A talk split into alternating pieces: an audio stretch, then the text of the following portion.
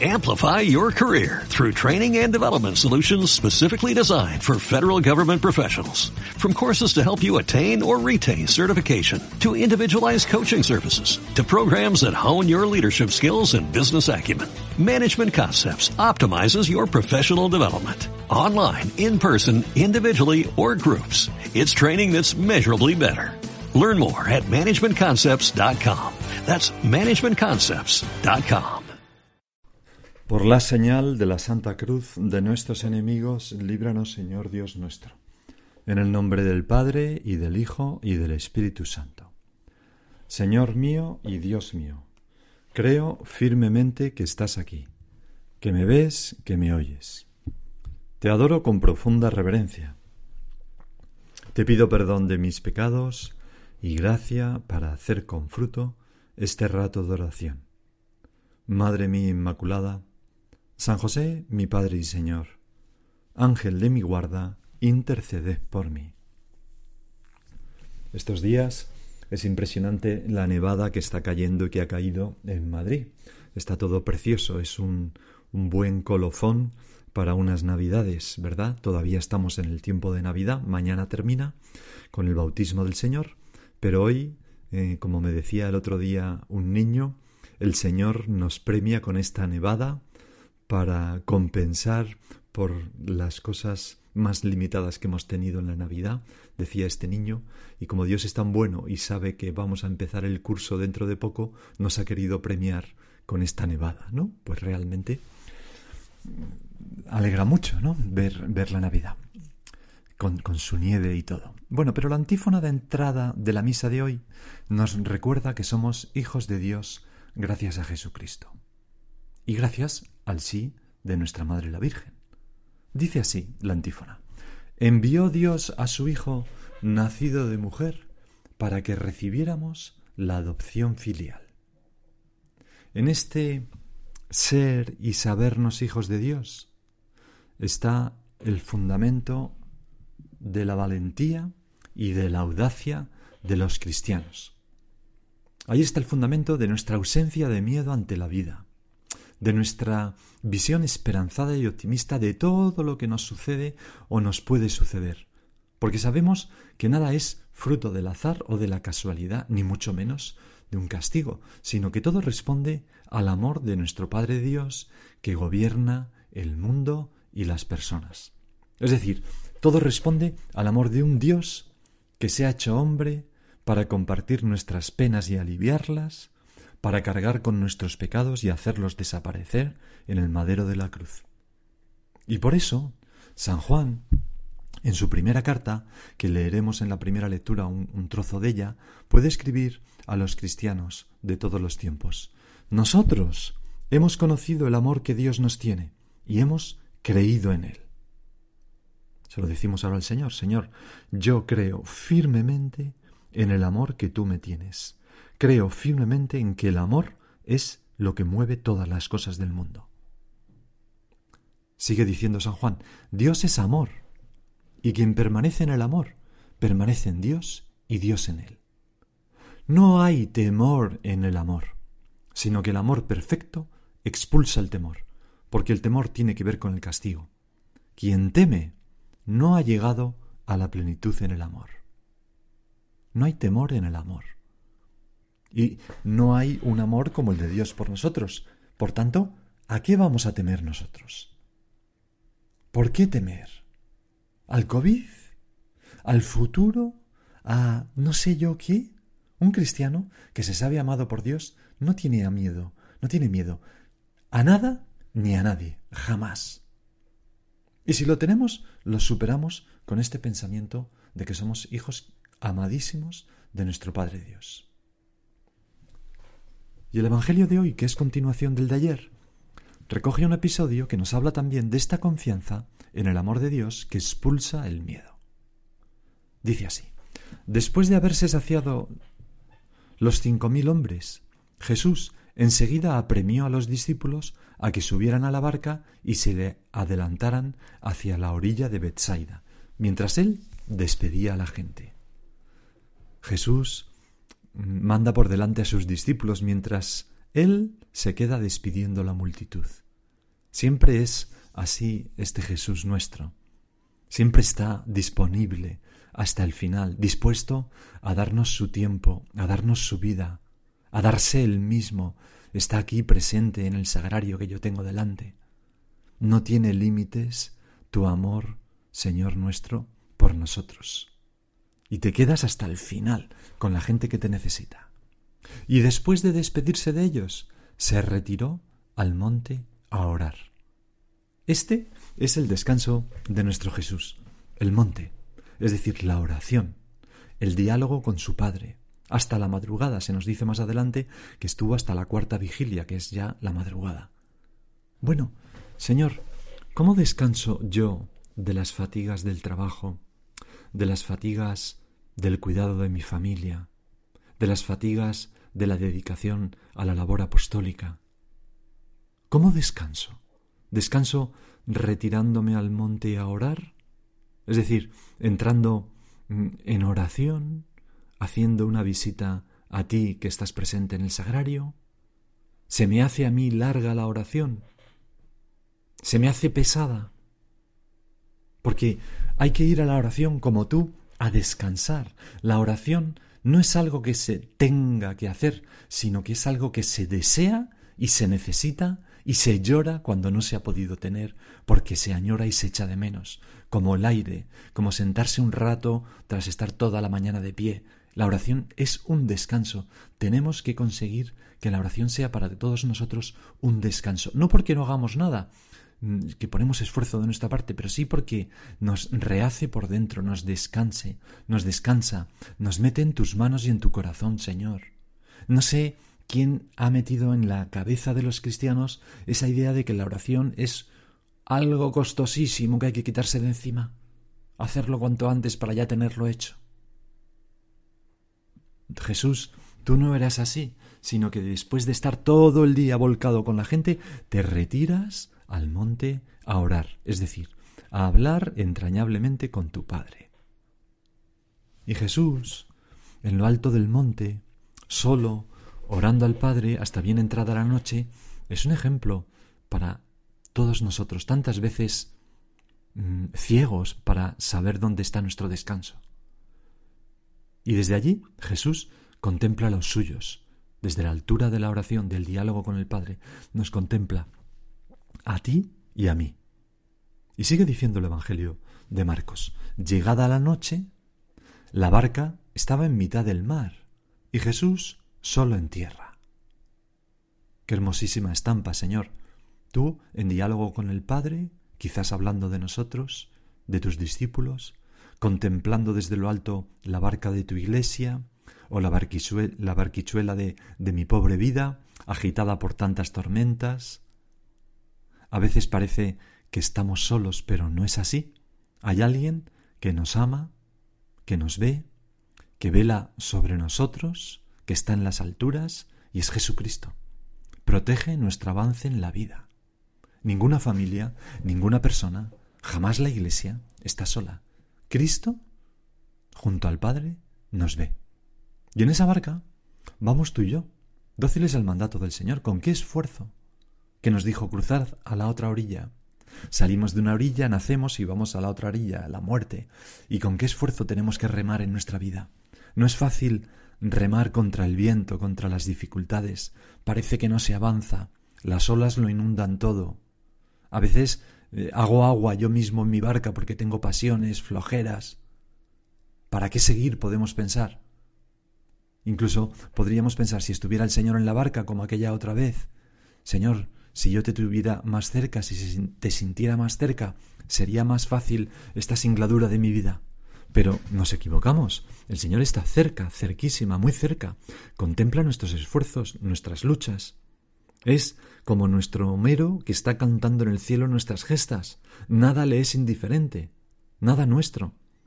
Y aunque nos deje remar, nos mira con alegría y no nos abandona nuestra suerte, sino que acude cuando lo considera conveniente y necesario. Porque dice Marcos que viéndolos fatigados de remar, porque tenían viento contrario, a eso de la cuarta vigilia, es decir, de madrugada, fue hacia ellos, andando sobre el mar, e hizo ademán de pasar de largo. Jesús nos ves remar contra el viento, nos dejas perseverar, pero como velas sobre nosotros, acudes a ayudarnos andando sobre el mar si hace falta, es decir, pasando por encima de las dificultades que parecen insuperables, y haces un milagro grandísimo.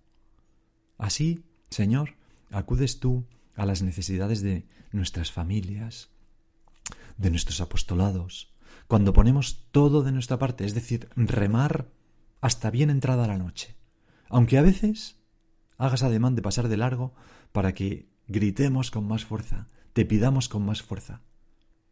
¿Qué fue lo que, lo que hiciste en esta ocasión? Dice Marcos que Jesús, andando sobre el mar, hizo ademán de pasar de largo. Ellos, viéndolo andar sobre el mar, pensaron que era un fantasma y dieron un grito, porque todos lo vieron y se asustaron. Gritos de miedo en la barca. Se asustan de lo que no comprenden. Tienen miedo a Dios, curiosamente, que viene en su ayuda con la solución del problema. Y se equivocan porque ven fantasmas, temores imaginarios, cosas que no son reales, que no existen. No sé si recuerdas aquel, aquel grupo argentino tan gracioso, ¿no? Le Luthiers. Tenían muchos sketches cómicos y había uno de ellos en que decían a los niños no hay que hablarles de, de, de, de, brujos, ogros, temibles personajes imaginarios. Llegado el caso, señora, háblele de algo más real, un lobo, una araña, una buena víbora, ¿no? Bueno, pues a veces nosotros nos vamos con, con, con cosas que, fantasmas, que no son reales. Y incluso a veces, Señor, ocurre que tú sales a nuestro encuentro de una manera que no comprendemos, que no esperamos, nos dices algo, nos pides algo, nos mandas algo que no esperamos y nos llenamos de miedo, porque nos falta esa fe profunda en tu amor por nosotros. Y por eso San Juan Pablo II empezó su pontificado con estas palabras, ¿no? No tengáis miedo, espalancate, aporta, no, no tengáis miedo, abrid las puertas a Cristo. A veces, Señor, nos entra miedo a darte, miedo a la locura de entregarnos, miedo a hablar de ti, miedo a hacer un curso de retiro, qué sé yo. Y son fantasmas, es al revés. Si eso es lo que nos va a llenar de alegría, es Jesús. Es Jesús el que viene a nosotros. O en una contradicción que nos cuesta, en algo que nos ha humillado. Si es el Señor el que nos manda esas pequeñas humillaciones o esos sufrimientos para hacernos, porque nos quiere purificar, nos quiere hacer ganar el cielo. Señor, que yo no vea fantasmas, a veces el Señor nos pide, pero porque nos va a dar mucho más. Recuerdo hace ya tiempo una chica que ante el redescubrimiento de su vocación, de su llamada, una vocación que ya había sentido anteriormente, pero en aquella otra ocasión sintió miedo y huyó, pero esta vez, en cambio, era distinto y, la cogió con gozo, y entonces escribió una pequeña poesía para expresar todo ese camino suyo. Decía, tenía ilusión pero el sueño se desvaneció. Dormido quedó en lo más profundo de mi corazón. Dios volvía a mi encuentro, ni creerlo podía. No entendía ni quería. Era realidad sin cuento. Era Dios que aparecía, a pedirme amor sin medida. Mi voluntad, mi entrega quería, para darle todo en un instante, sin queja, sin pensar, sin explicarme, solo amarle, estar ahí, nada es mío, nada me pertenece. Que todo pasa, aquí nada queda. Solo el amor derramado, el mío por él y el suyo por mí, que siempre es más fuerte. Pues es muy bonito pensar esto. Que el Señor, mm, lo único que, que es más fuerte que todo es el amor derramado, el nuestro por ti, Señor, y el tuyo por nosotros. Pero sigamos con la escena del Evangelio, ¿no? Después de esa sencillez de los apóstoles que se asustan y que obliga a Jesús a calmarles, les dice, mm, dice, dice Marcos, que él habló enseguida con ellos y les dijo, ánimo, soy yo, no tengáis miedo. Y es muy bonito, Señor, que, que esta palabra enseguida statim en, en, latín, igual que cuando los discípulos dejaron las redes para seguirlo, para seguirte a ti, que se dice statin inmediatamente.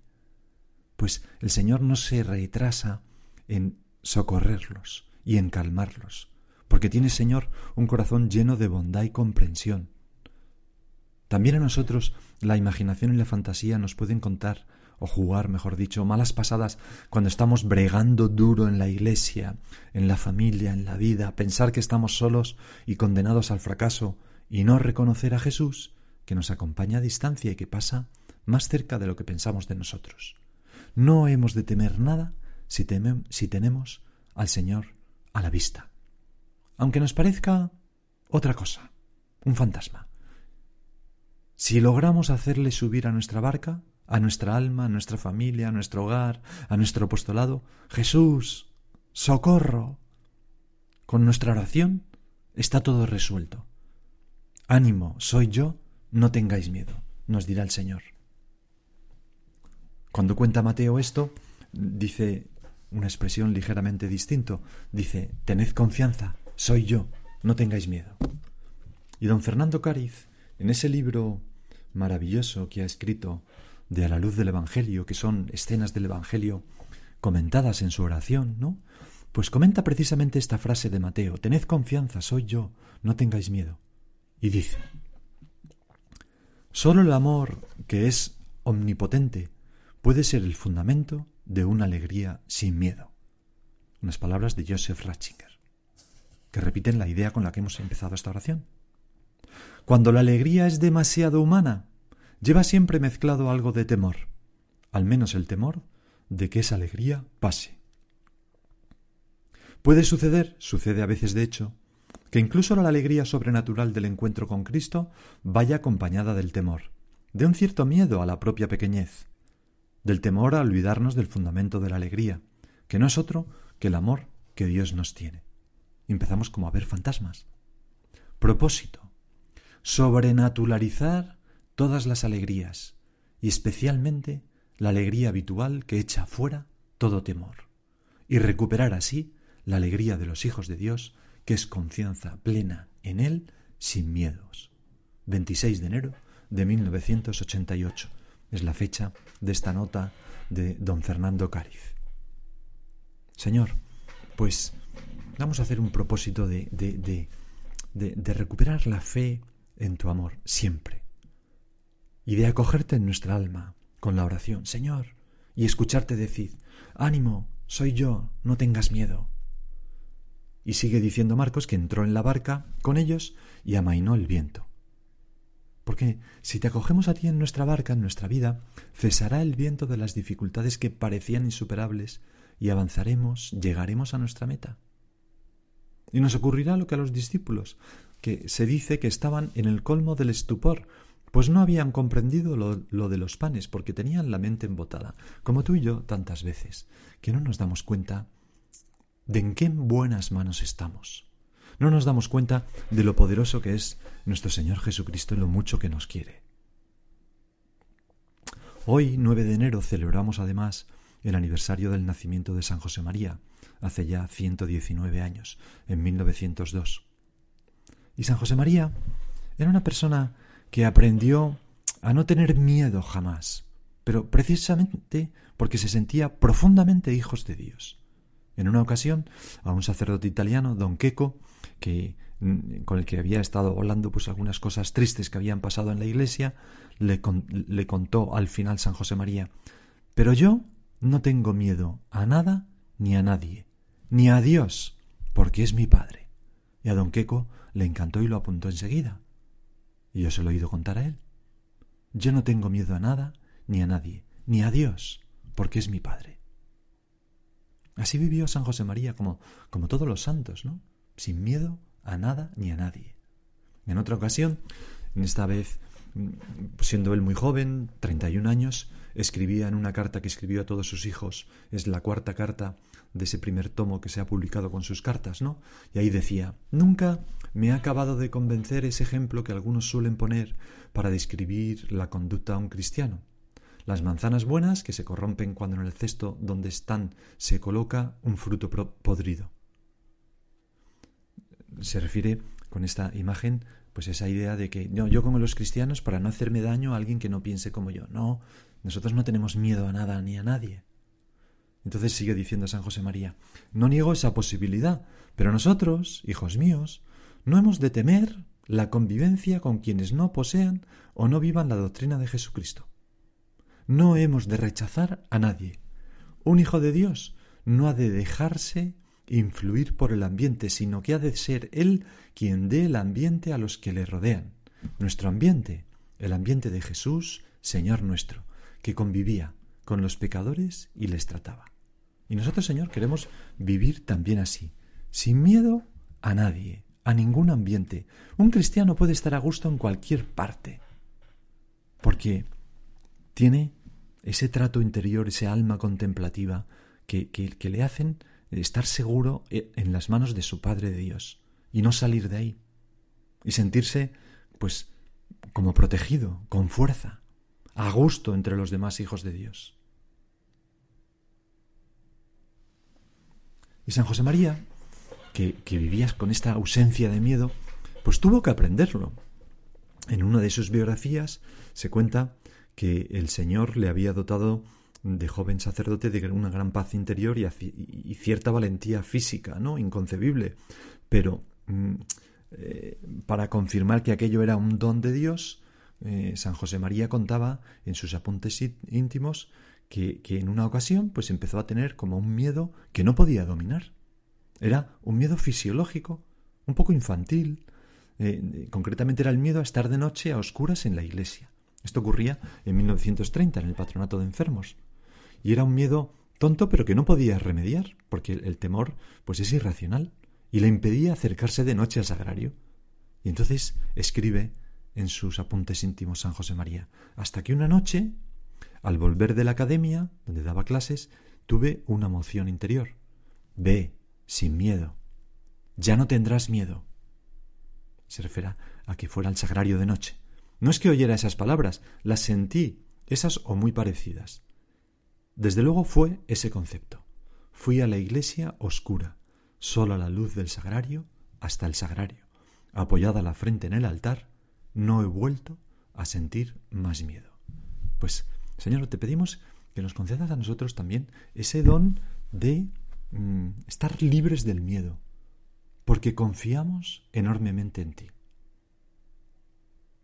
Vamos a acudir a nuestra Madre, ella sí que se fió de Dios durante toda su vida.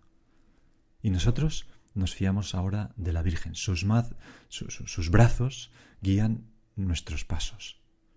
San José María escribió un punto en camino al 498 que decía, Todos los pecados de tu vida parece como si se pusieran de pie. No desconfíes. Por el contrario, llama a tu madre, Santa María, con fe y abandono de niño. Ella traerá el sosiego a tu alma.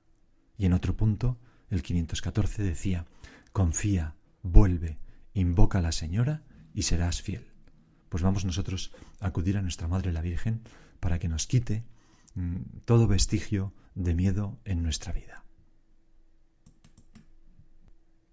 Y ahora sigue tú por tu cuenta. Amplify your career through training and development solutions specifically designed for federal government professionals. From courses to help you attain or retain certification, to individualized coaching services, to programs that hone your leadership skills and business acumen, Management Concepts optimizes your professional development. Online, in person, individually, or groups. It's training that's measurably better. Learn more at managementconcepts.com. That's managementconcepts.com.